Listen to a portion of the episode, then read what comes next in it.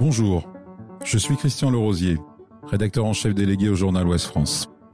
Il y a quelques semaines, notre journal proposait à ceux qui le souhaitaient de prendre la plume pour un concours d'écriture.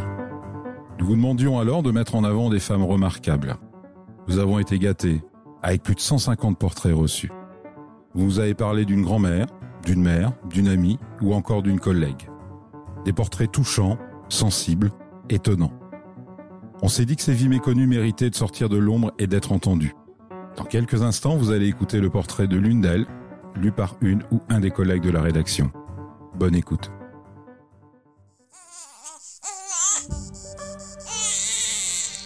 Toute petite déjà, elle était spéciale. Elle avait germé avec cette singularité que l'on sent parfois chez certains êtres, comme marquée par le saut de l'anormal ou de l'extraordinaire. Son unicité transpirait dans la cour de l'école. Elle sautillait, solaire, avec ses longues boucles blondes et son sourire de polissonne. En grandissant, dotée d'un esprit vif, elle prit soin d'affûter son langage pour s'armer et franchir les étapes de sa vie. Elle aimait la philosophie, elle aimait les mots, faire de belles phrases, voulait se battre pour des causes nobles, avoir sa place dans la société, avoir des idées, ses idées, et les exposer, les faire valoir. Elle coupa ses cheveux courts. Elle entreprit des études en sciences politiques. Nous étions dans les années 80. Elle s'y sentait comme un poisson dans l'eau. C'était son élément. Elle bâtissait son avenir professionnel entre les cours magistraux bruyants et animés et les rencontres nourrissantes, intimistes et feutrées. Elle avait une immense soif de liberté aussi. Cette quête de liberté a été le moteur de sa vie. À sa sortie de Sciences Po, elle décroche sans difficulté son premier poste, directrice de la communication d'une ville d'Auvergne, reculée mais touristique. Elle n'hésite pas, se lance à fond dans ce projet, dans cette nouvelle aventure en pays inconnu, loin de ses racines stéphanoises, loin de la mine et de ses crassiers, en pleine campagne. Elle tombe amoureuse de cette région, de paysans rugueux, de fermes obscures, divers éprouvants et d'histoires de clochers.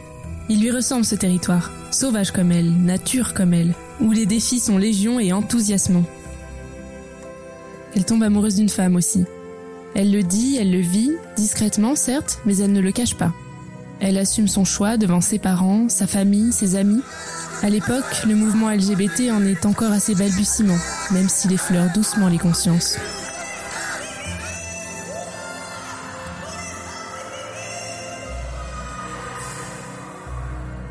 Être lesbienne n'est pas simple. Ce n'est pas naturel, accepté, conscientisé. Nous sommes encore dans le temps de la honte, de la différence malsaine, des non-dits.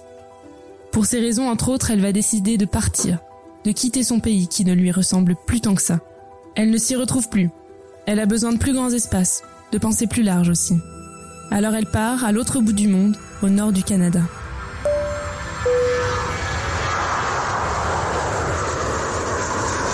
Elle laisse avec courage sa famille, ses amis, ses collègues et son tout premier amour de femme. Elle s'en va trouver une terre encore plus sauvage, encore plus authentique, encore plus libre.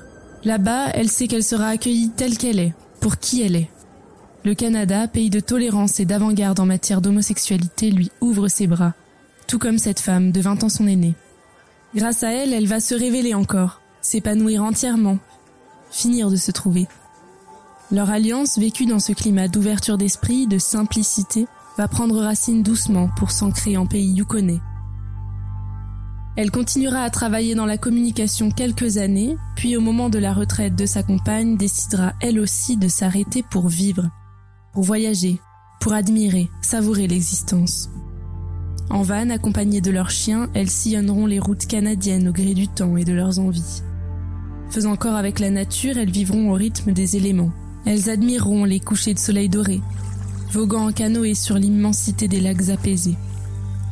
Seules au monde, elles glisseront à vélo sur ces mêmes lacs gelés et observeront encore les nuées de cygnes alignés par centaines en partance pour l'Arctique.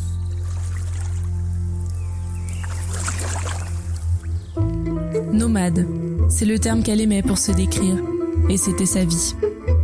Née d'une famille citadine où le quotidien suivait son cours sans bruit, elle a su s'extraire et s'accorder à elle-même de manière unique et fantastique.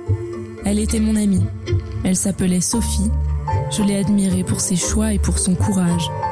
Elle a su vivre la vie qui était la sienne. Elle a su aller vers son être, vers sa vérité. Je garde d'elle une énergie de vie, des fous rires mémorables nés d'un rien, un sourire immuable, un esprit libre et percutant, et une amitié fidèle. Traverser sa vie aura été l'une de mes chances. Et elle compte parmi mes guides. Signé Cécile Forissier. Elle mérite d'être dans le journal. Elle mérite d'être dans le journal. Elle mérite d'être dans le journal. Elle, mérite, d'être dans le journal. Elle mérite d'être dans le journal. Elle mérite d'être dans le journal. Elle mérite d'être dans le journal.